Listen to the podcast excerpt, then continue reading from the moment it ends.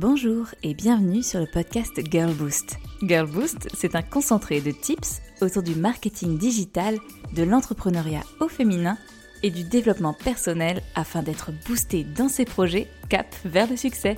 Rendez-vous chaque lundi pour un nouvel épisode afin de lancer la semaine du bon pied.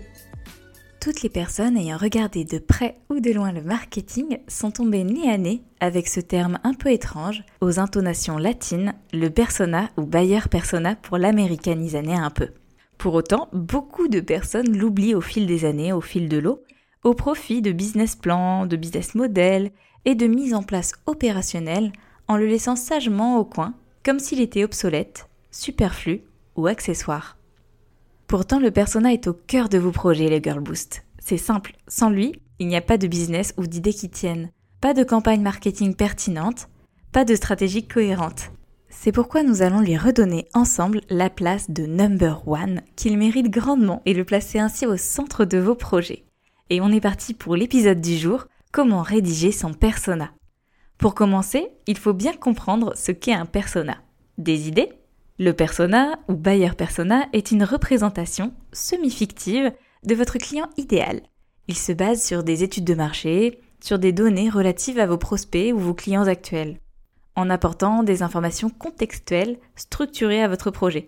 Les personas facilitent la création ou le reciblage de contenu, la création d'une stratégie cross-canal, la mise en place d'un argumentaire de vente puissant et bien sûr un bon alignement dans votre projet et à terme, au sein de vos équipes, visons grand. En définissant le profil de votre client idéal, c'est-à-dire en identifiant ses défis, ses objectifs ou encore ses caractéristiques démographiques, vous pouvez concevoir une stratégie qui vous permettra d'attirer les visiteurs et les prospects les plus prometteurs sur vos canaux, sur votre site, et donc trouver de nouveaux clients. Même si le persona peut se baser parfois sur des stéréotypes, le but n'est pas d'étiqueter des typologies de personnes dans des cases, mais bien de pouvoir définir un groupe, un segment cible, dans le cadre du développement de votre projet, de votre business. Le persona, si on le résumait en une phrase, c'est avant tout votre client cible qui a des besoins, des frustrations, une problématique auxquelles nous répondons avec une solution concrète. Le reste, contexte, données sociodémographiques, c'est de la broderie qui va nous aider dans nos choix stratégiques. D'ailleurs, pour pouvoir le travailler et l'imager comme il se doit, on en fait souvent un portrait robot. On lui donne généralement un prénom et des caractéristiques sociétales afin de pouvoir mieux le définir. Le persona permet également d'explorer les besoins non exprimés et de faire émerger des axes de différenciation forts en matière d'expérience client. Le grand piège quand on lance un projet, c'est de se dire qu'il va parler à tout le monde. Car quand on veut parler à tout le monde, on ne parle à personne. Chaque contexte, tranche d'âge, catégorie sociodémographique, passion commune, apporte avec lui son vocabulaire, sa tonalité, etc. C'est pour cette raison que nous commençons toujours par définir un à trois personas, jamais plus pour éviter de trop se disperser. Pour la petite histoire, les personas ont été pendant plusieurs années boudés, mis au placard, considérés comme quelque chose d'optionnel. Heureusement, depuis une bonne poignée d'années, le digital les a remis au goût du jour. Enfin, je dis le digital, mais je peux être encore plus précise. Les UX designers les ont remis sur le podium des indispensables. Les U quoi? Les UX, l'expérience utilisateur. Il faut savoir que quand on construit un site web, une application, on travaille tout particulièrement l'expérience utilisateur pour faciliter la navigation de l'utilisateur, du client. Cela va du temps de chargement d'une page au placement de certains boutons que l'on appelle Call to Action ou CTA, à certains textes que l'on va mettre en place à certains endroits du site ou de l'application. Et bien sûr, impossible de travailler une expérience utilisateur sans bien connaître les utilisateurs. Mais nous nous égarons, revenons à nos moutons.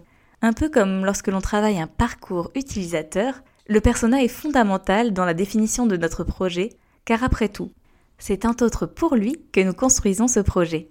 C'est pour répondre à son besoin que l'on consolide le projet en question, le blog, le business, le produit. Donc le mettre à côté serait une grave erreur. Une erreur qui a déjà été faite par de nombreuses entreprises. Alors autant apprendre et ne pas tomber dans ce même piège. Comment définir son persona?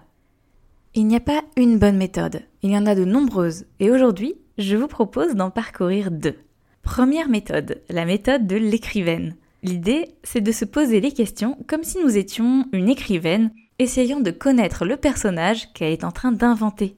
Attention toutefois, nous ne voulons pas de licorne ou de baguettes magiques. Nous sommes dans un monde très concret et il faut réussir à être réaliste.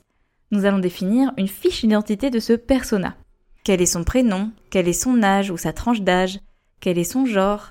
Quelle est sa catégorie socio-professionnelle, son métier? Où vit-il? Plutôt zone rurale ou zone urbaine? Est-il célibataire En couple A-t-il des enfants? Quelles sont ses passions? Quels sont ses médias préférés? Est-il sensible aux influenceurs, aux blogueurs? Quels sont ses centres d'intérêt? Quelles sont ses valeurs?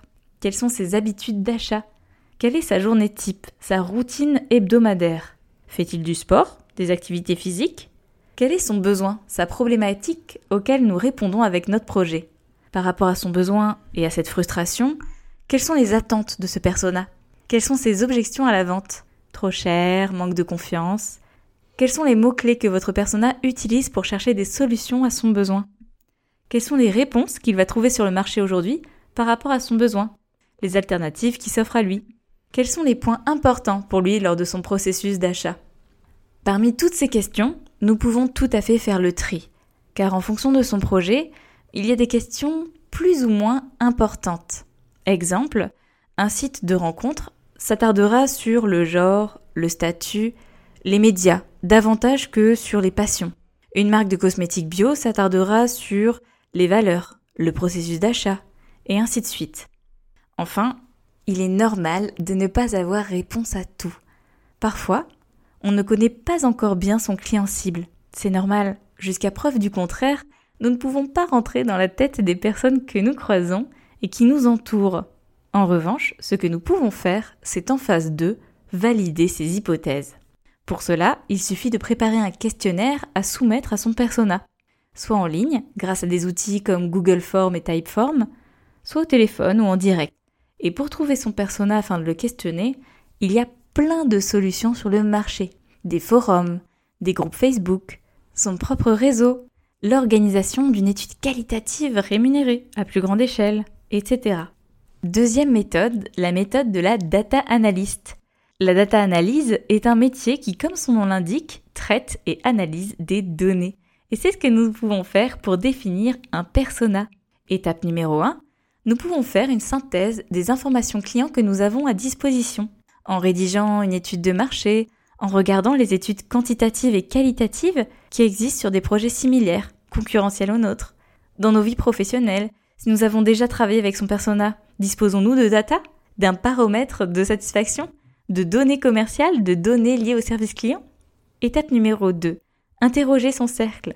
Nos collaborateurs, anciens collaborateurs, clients, amis, prospects, sont tous en contact avec des centaines de personnes différentes.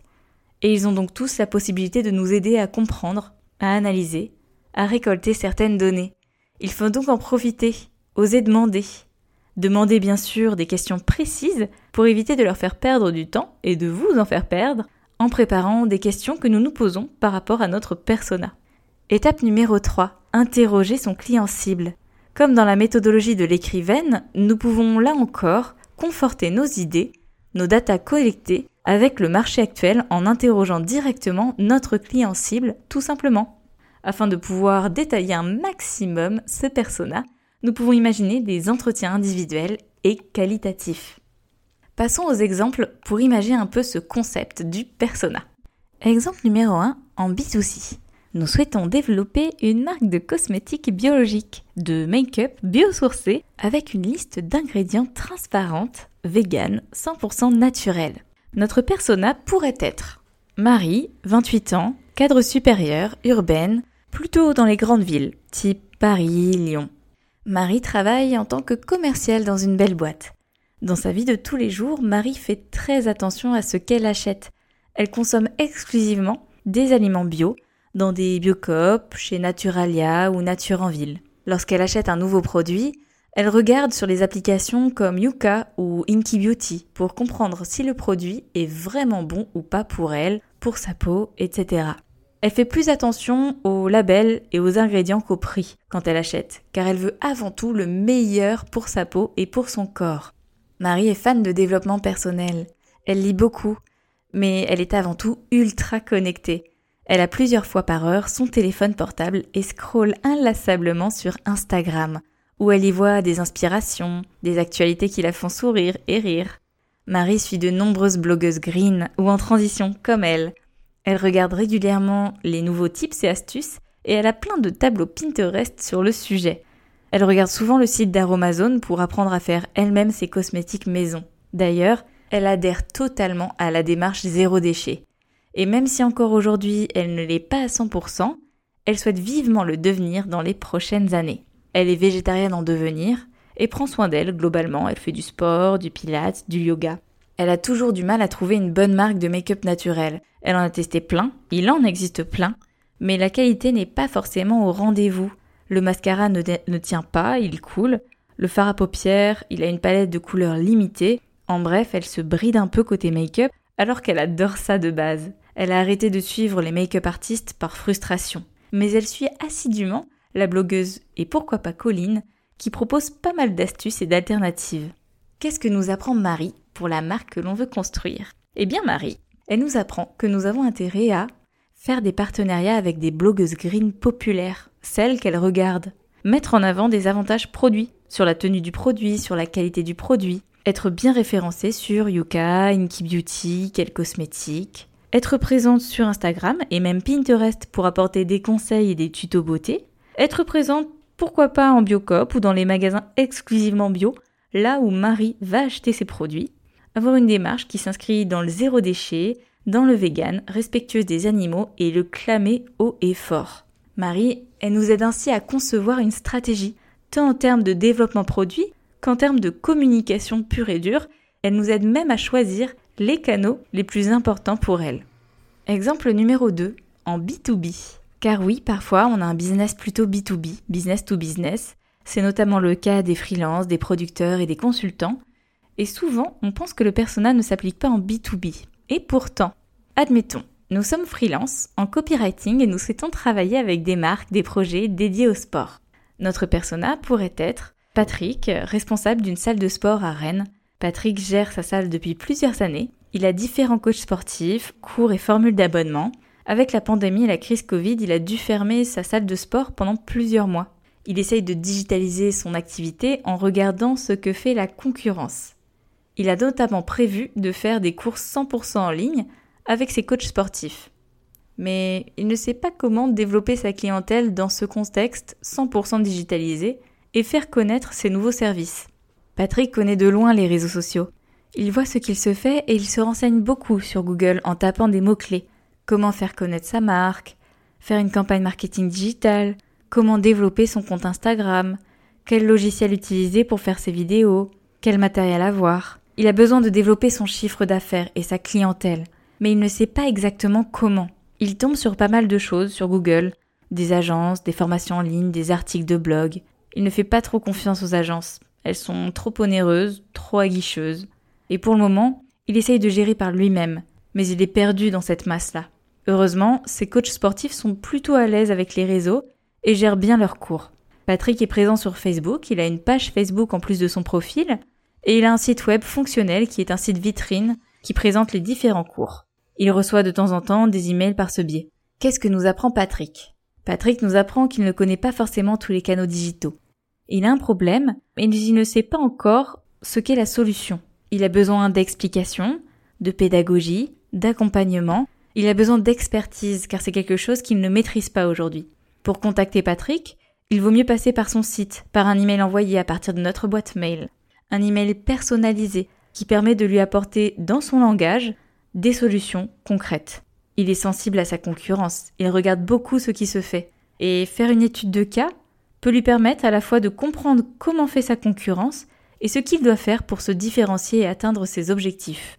Pour atteindre Patrick, nous pourrions également imaginer des articles de blog optimisés en référencement pour répondre aux questions qu'il se pose. Côté prix, comme Patrick ne maîtrise pas tout cela, il se méfie encore beaucoup il a besoin d'une approche héroïste pour assurer son retour sur investissement.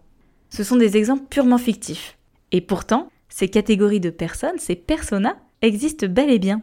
Et comme vous pouvez le voir, cela nous aide grandement à définir avec pertinence la suite de notre projet, la stratégie. C'est pour cela que le persona fait partie de votre structuration et qu'avant d'aller plus loin, je vous invite vivement à les travailler. Également, à savoir, un persona peut tout à fait évoluer. Donc vous pouvez très bien rechallenger vos personas quelques mois ou quelques années après. Ne les laissez pas prendre la poussière. Ils sont là pour vous aider. Ce sont de précieux alliés. Rendez-vous sur le groupe Facebook Girl Boost pour partager vos personas et aller toujours un peu plus loin, toutes ensemble. Petit bonus, vous y trouverez même un modèle pour vous aider à consolider ces derniers, si vous demandez. Si cet épisode vous a plu, vous savez ce qu'il vous reste à faire, le partager à un maximum de personnes et ajouter une petite note sur Apple Podcast. À lundi prochain pour le prochain épisode de Girl Boost et bonne semaine à toutes!